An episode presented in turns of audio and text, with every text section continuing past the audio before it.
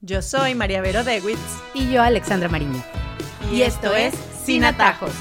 Porque la vida hay que vivirla sin atajos. Bienvenidos una vez más a nuestro podcast.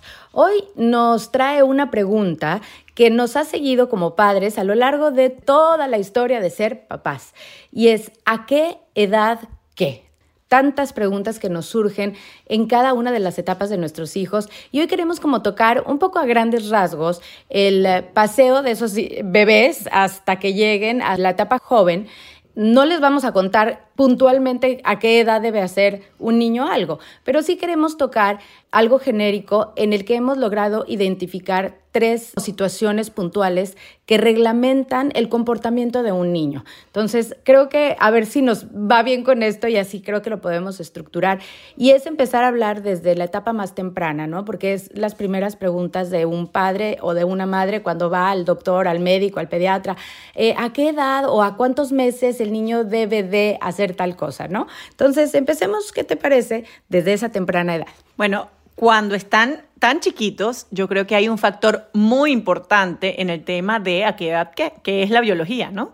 Es una edad en la que nos apoyamos mucho en el conocimiento que se tiene sobre el desarrollo de los niños, ¿no? A qué edad hay que introducir la comida, a qué edad comienzan a caminar, a qué edad hay que comenzar a estimularlos con ciertas cosas. Y creo que aquí una vez hablamos de los periodos sensitivos, ¿no? Que hay ciertas edades en las que el cerebro del niño está más dispuesto a recibir ciertos estímulos, de repente el habla o la música o el movimiento, ¿no? Entonces es bueno nosotros, obviamente, informarnos mucho y yo creo que gracias a Dios vivimos en una época en la que hay muchísimos libros, páginas web, podcasts, lo que sea, para aprender cómo se maneja, sobre todo si eres primeriza, ¿no? Ya, ya, ya cuando tienes varios encima ya es más fácil. Y bueno, obviamente apoyarte en tu doctor, ¿no? Porque te ayuda mucho, pero sí saber que aquí las reglas son un poco más rígidas, ¿no? A pesar de que cada niño tiene su desarrollo, sí es mucho más, vamos a poner, más apegado a que a los seis meses eh, tiene que pasar cierta cosa, a los diez meses tiene que pasar, a los dos años, etcétera, ¿no? Mientras que cuando vamos creciendo, este rango de edad se va ampliando según otros factores que van influyendo en la personalidad y en el desarrollo de nuestros hijos. En mi experiencia y lo que he notado es que cuando mm, unos profesores, un colegio, notan algo diferente en estos niños pequeños, si estamos hablando de un pre-K, por ejemplo, si lo hablamos eh, en Estados Unidos, o un kindergarten, si lo hablamos ya eh, más hacia Latinoamérica, cuando lo detectan, creo que vale mucho la pena que los papás le hagan caso.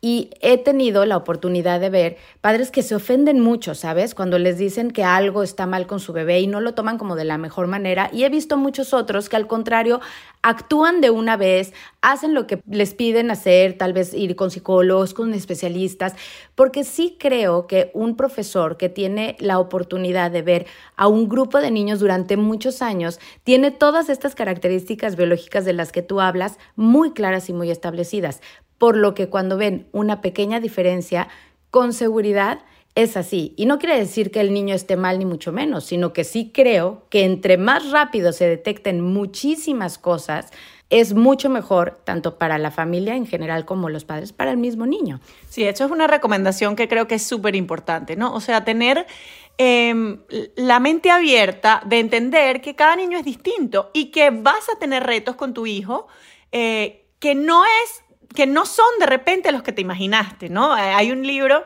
de Tracy Hawks que se llama La niñera experta. Yo me lo leí con mi primer hijo y me encantó.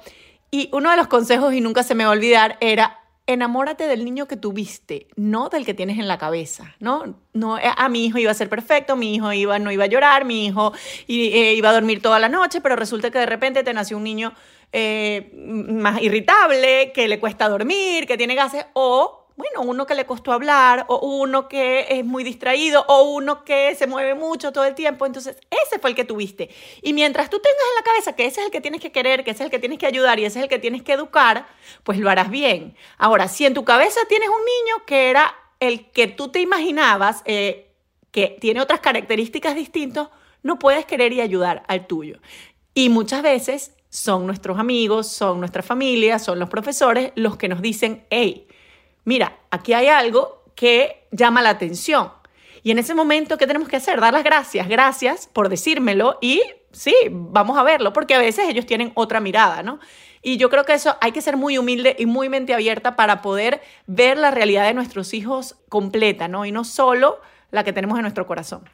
Y bueno, eso es cuando estamos hablando de niños ya más pequeños. En nuestra experiencia, y llegamos a un acuerdo mientras lo hablábamos María Vero y yo, hemos encontrado que entre los 8 y 9 años empieza a haber un cambio muy conciso en las actitudes de los niños. Yo creo que a pesar desde que muy pequeños demuestran su personalidad, que esa es clarísimo, porque es que uno puede identificar hasta un bebé cuando es tranquilo o cuando es bravo, porque mi hija pequeña, la menor, quiero decirte que cuando nació yo le decía a mi esposo, esta niña es furiosa, furiosa. Yo sabía que no estaba llorando ni por hambre ni por nada, no tenía nada. Era porque estaba furiosa. Entonces, desde muy bebés demuestran su personalidad pero sí creo que alrededor de los ocho años o en tercero de primaria, más o menos es como lo he identificado, eh, ya empieza a cambiar y a tener una decisión, como el querer ya no hacerle tanto caso a mamá y a papá, sino tener como una opinión frente a muchas cosas.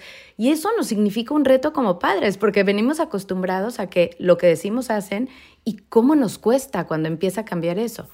Y también nos ayuda a empezar a educar desde otro punto de vista, porque hasta ahora, de repente, hasta los 6, 7 años, nos dejábamos llevar mucho por la biología, el deber ser, etc.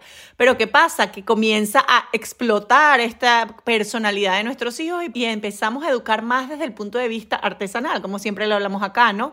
Conociendo esas características propias. Entonces aquí las preguntas de a qué edad qué comienzan a tener otro tinte. Porque aquí tienes que conocer a tu hijo. Entonces, ¿le doy este permiso o no le doy este permiso? ¿Está listo para hacer esto solo o todavía no está listo? ¿Y cómo lo voy a eh, notar? Bueno, viendo su madurez, viendo cómo expresa su personalidad, viendo qué tanta atención le pone a las cosas, si es distraído, eh, si sabe hacer las cosas solo, si es independiente, si es temeroso, todo esto se empieza a ver a esta edad, ¿no?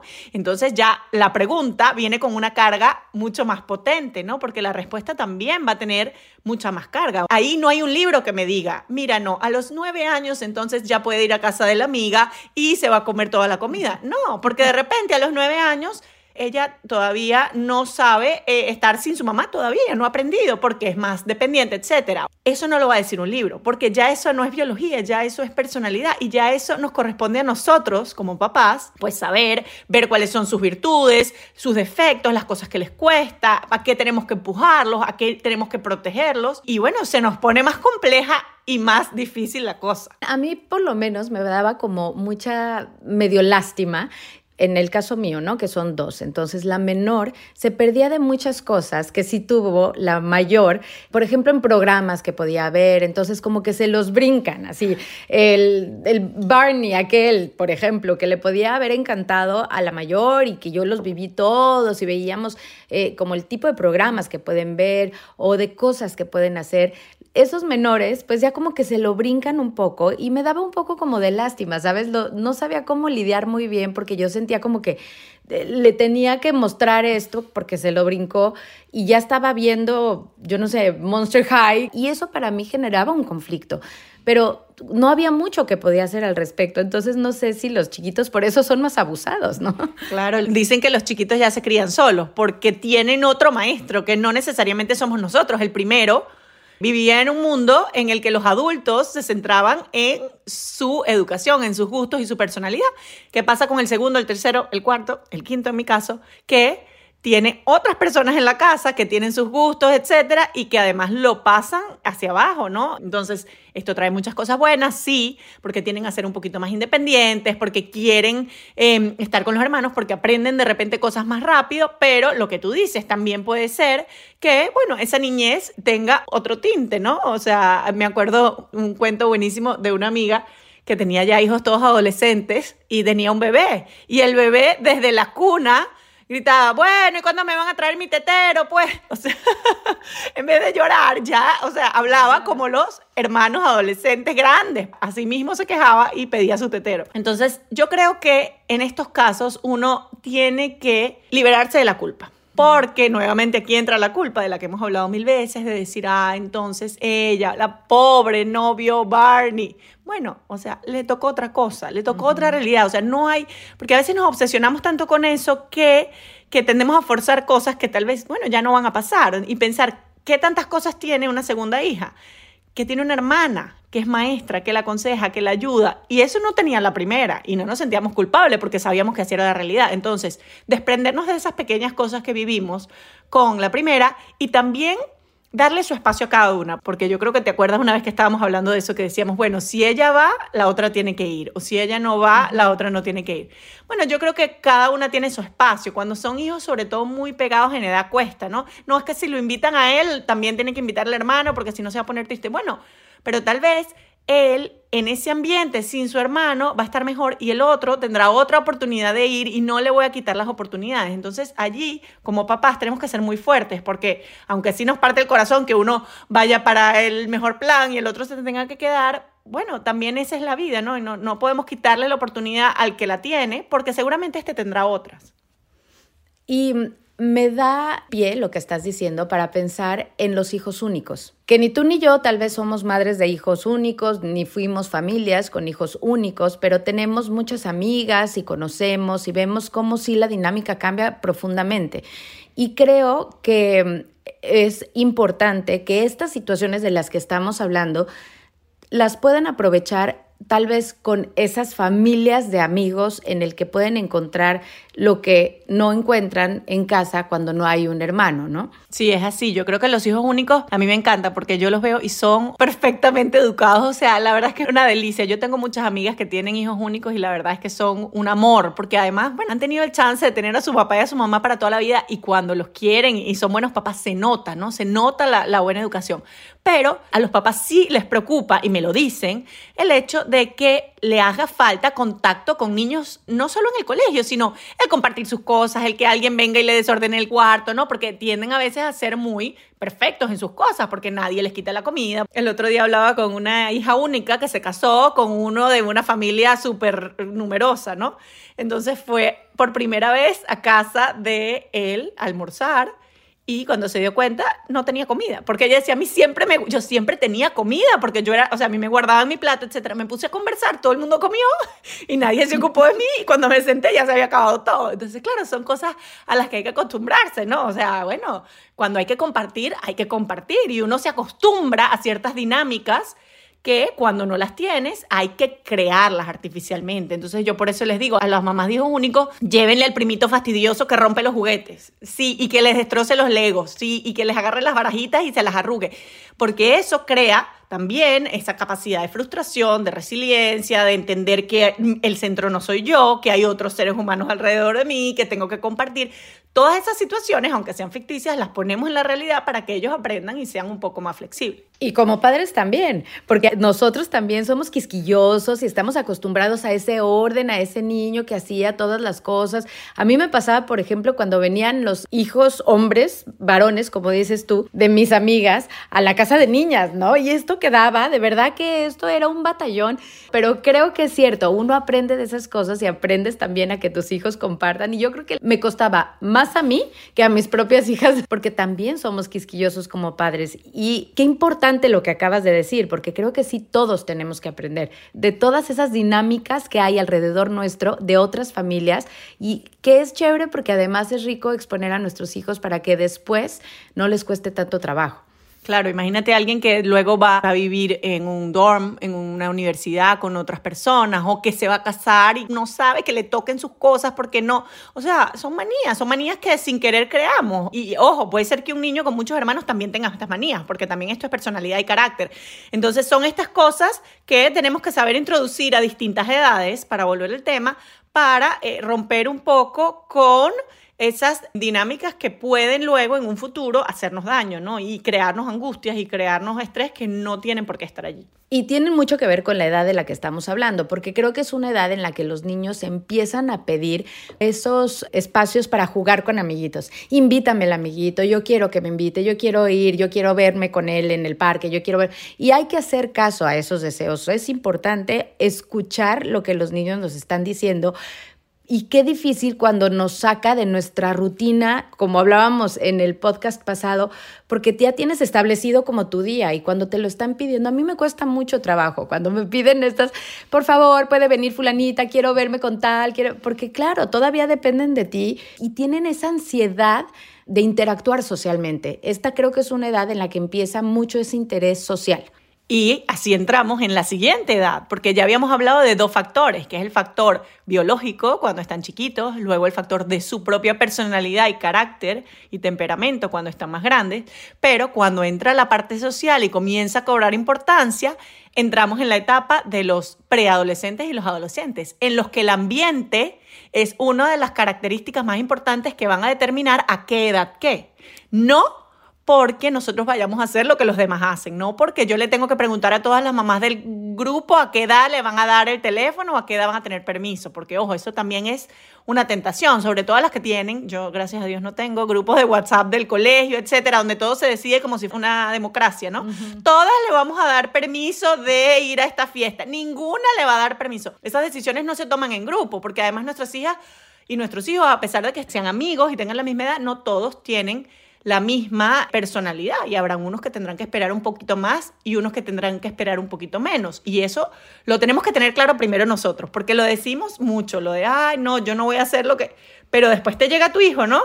Y te piden, es que todos tienen tal cosa, es que todos van a tal sitio y uno empieza como a dudar de uno mismo, ¿no? ¿Será que yo soy la loca? ¿Pero por qué esta le dio permiso? Llamas a la amiga, ¿y por qué tú le diste permiso? Yo había dicho que no. Entonces, claro, empezamos a dudar, ¿no? Entonces, yo sí creo que aunque el ambiente en esta edad juega un papel importante, tenemos que ver a qué están expuestos nuestros hijos. No es lo mismo un niño en una tribu en África que un niño que vive en una ciudad, no es lo mismo un niño en Latinoamérica que un niño en Estados Unidos o en Europa. Entonces, claro, o sea, a qué están expuestos va a marcar la pauta en qué permisos nos van a pedir y en a qué edad vamos a permitir ciertas cosas.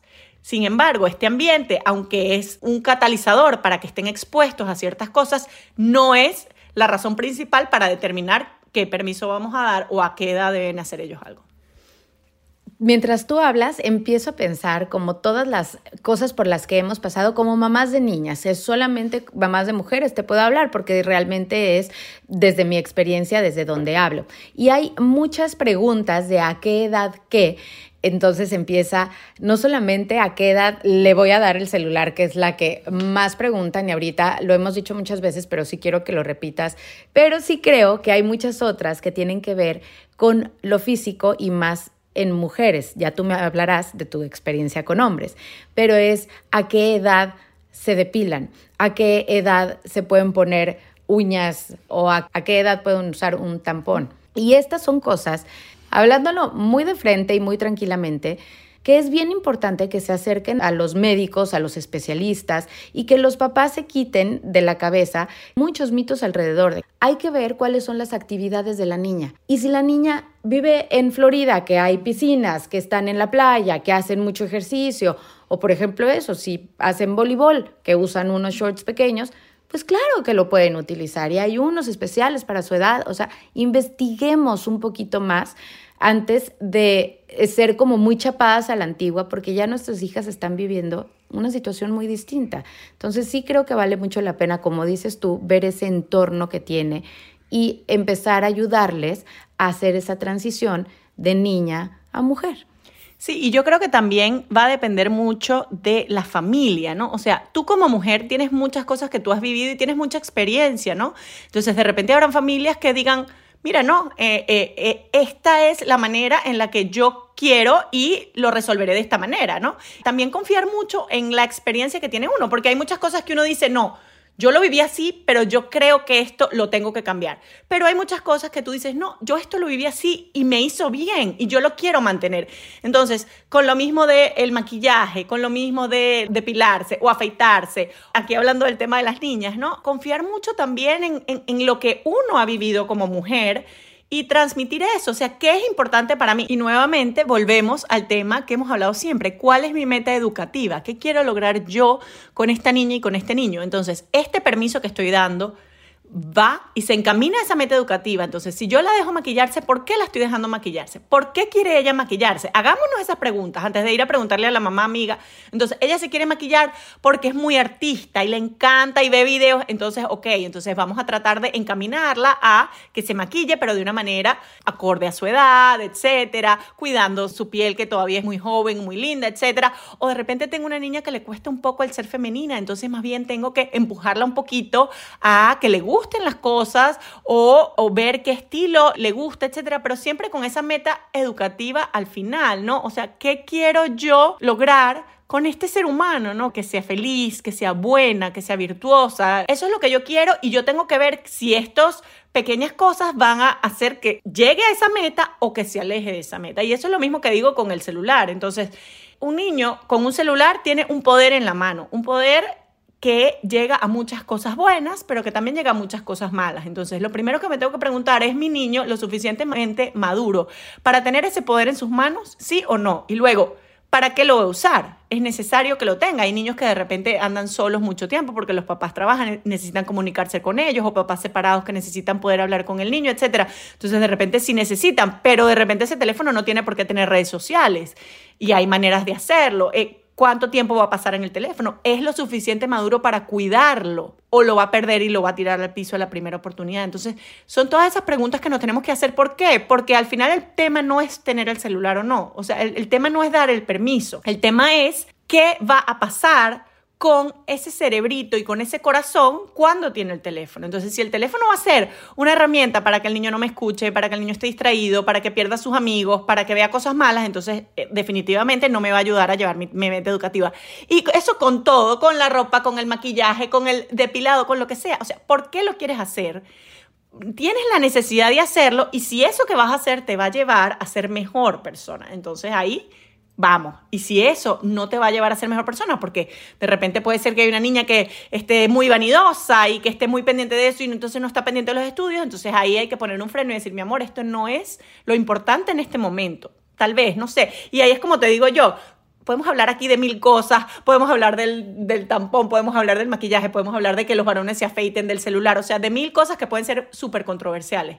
Yo no tengo respuestas para cada una de esas cosas porque yo tengo la respuesta para mi familia, pero seguramente no serán las mismas que para tu familia y no serán las mismas para cada hijo tampoco. En mi casa, todos los que han tenido celular los han tenido a distinta edad y por distintas razones y va a seguir siendo así. Ya lo veo con los que vienen. Hay unos que van a esperar más, hay otros que van a esperar menos y depende mucho no solo de nosotros eh, y nuestras normas, sino de cada hijo, ¿no? Entonces, como digo, cada vez que uno hace esta pregunta, y me imagino que con esto vamos a terminar, ¿a qué edad qué?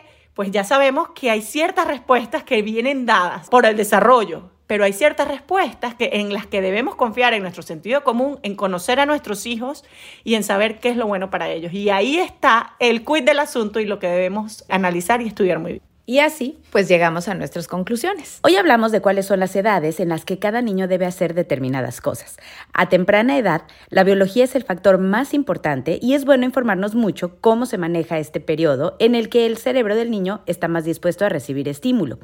En esta etapa es mucho más certero encontrar un comportamiento específico común a todos los niños y es importante tomar en cuenta las opiniones de los profesores o profesionales que nos rodean para poder ayudar al niño en caso de que haya algún comportamiento o situación atípica.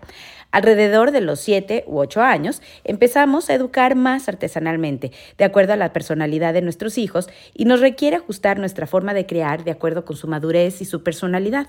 Hablamos de la educación y de los hermanos más pequeños que tienen el ejemplo de los mayores y no debemos obsesionarnos con la culpa de las cosas que los menores se brincan, pero también se benefician justamente de contar con sus hermanos mayores. Esto nos llevó a hablar un poco acerca de los hijos únicos y del crear los espacios para interactuar con niños, primos, amigos, que les ayuden a ser más flexibles y que debemos introducir esto en distintas edades para romper con dinámicas que en un futuro les pueden hacer daño. Después de hablar del factor biológico y del factor de personalidad, carácter y temperamento, entramos en la etapa de los preadolescentes y adolescentes en los que el ambiente es una de las características más importantes que van a determinar el a qué edad qué. El ambiente juega un papel importante, nos dice María Vero, y tenemos que ver a qué están expuestos. El ambiente va a marcar la pauta del momento de educar y a qué edad vamos a permitir ciertas cosas y a pesar de ser un catalizador, no es la razón principal para determinar a qué edad deben hacer algo específico en nuestros hijos. Debemos confiar mucho en nuestra propia experiencia y volver siempre a nuestra meta educativa siempre encaminados a lograr esa meta. Al hacernos las preguntas de si esto que está pasando y lo voy a autorizar llevará a ser mejor persona a nuestro hijo, entonces está en línea con esa meta educativa que nos hemos planteado como familia. Y así es como llegamos al final de nuestro podcast el día de hoy. Y les invitamos a que nos escriban a nuestro email sinatajospodcast.gmail.com para que nos cuenten sus comentarios, sus críticas, algo que les pasó, alguna pregunta que quieran que discutamos aquí en el podcast. Y también a que se suscriban a cualquier plataforma de podcast favorito, eh, que nos den like para que les avise cuando tengamos un nuevo episodio. Yo soy María Vero Dewitz. Y yo, Alexandra Mariño. Y, esto es Sin Atajos. Porque la vida hay que vivirla sin atajos.